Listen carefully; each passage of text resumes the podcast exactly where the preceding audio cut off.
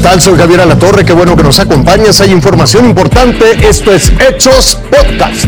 Esta semana en Colima, enfrentamientos entre grupos delincuenciales y ejecuciones obligaron a que planteles escolares y varios negocios suspendieran por completo sus actividades. Las mesas y sillas se quedaron vacías, no llegaron comensales.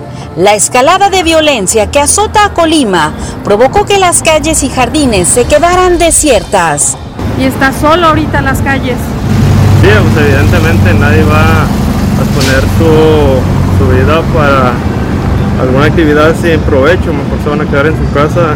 Tantos atentados que ha habido actualmente en la capital, tanto, como en Villa de Álvarez, creo que pues la, la población está desconcertada, asustada.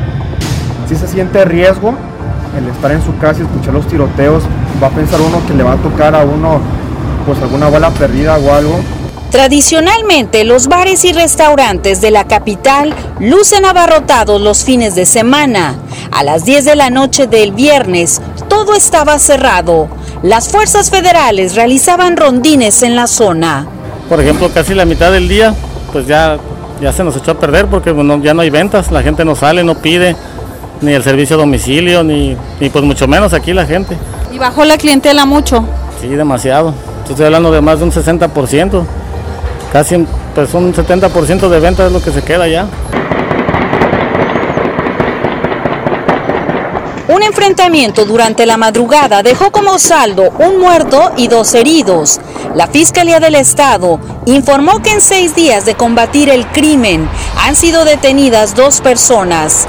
Ya abrieron carpetas de investigación por los delitos de homicidio, amenazas y disparos de arma de fuego.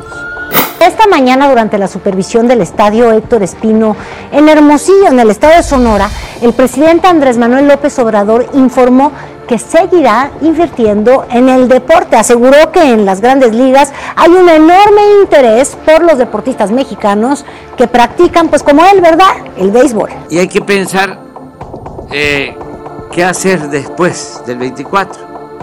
¿Cómo dejamos blindado el programa? cómo lo dejamos este, protegido para que eh, no sea flor de un sexenio, sino que ya sea algo eh, constante, permanente en el mundo, usted lo sabe, hay tensiones entre Rusia y Estados Unidos. Este sábado, en la península de Crimea, continuaron los ejercicios militares por parte del ejército ruso. Estados Unidos, junto con el Reino Unido, ya pidieron a sus connacionales que tienen que abandonar rapidísimo el territorio ucranio, pues porque obviamente ha aumentado la posibilidad de una invasión.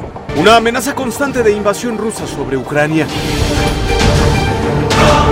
Eso es lo que ve Estados Unidos en el horizonte, o por lo menos lo que espera con un sentimiento muy parecido a la urgencia.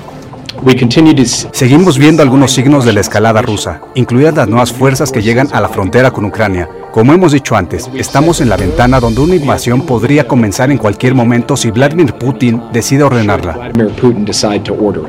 Sus aliados permanentes del Reino Unido secundan con bravura esa posibilidad. Para ellos tampoco hay mucha opción. Vladimir Putin y su ejército rojo, uno de los más poderosos del planeta, preparan la ocupación ucraniana. Uh, Continuaron aumentando sus fuerzas y lo que hemos visto hasta ahora es que la fuerza ha alcanzado un nivel en el que efectivamente sin previo aviso se podría lanzar un ataque. Rusia no ha cambiado su discurso. Llega a tener planes de ataque sobre Ucrania pero las amenazas constantes de Occidente, entre las que se destacan sanciones económicas y despliegue de efectivos militares, nos hicieron poner manos a la obra. O por lo menos eso es lo que dicen en el Kremlin. Esta mañana 30 buques de guerra surcaron el Mar Negro para realizar ejercicios cerca de la península de Crimea. A ellos se unió un submarino, sin contar los más de 100.000 soldados presentes cerca de la frontera con Ucrania. Estados Unidos y Reino Unido le pidieron a sus connacionales que abandonen el territorio ucraniano, mientras en aquel lugar miles marcharon para demostrar su unidad ante cualquier posibilidad bélica. Otro día más en el que la calma pierde territorio ante la tensión. Raciel Cruz Alazar, Fuerza Informativa Azteca. Lo invito a que siga con nosotros mañana con detalles de más información que justo ahora está en desarrollo.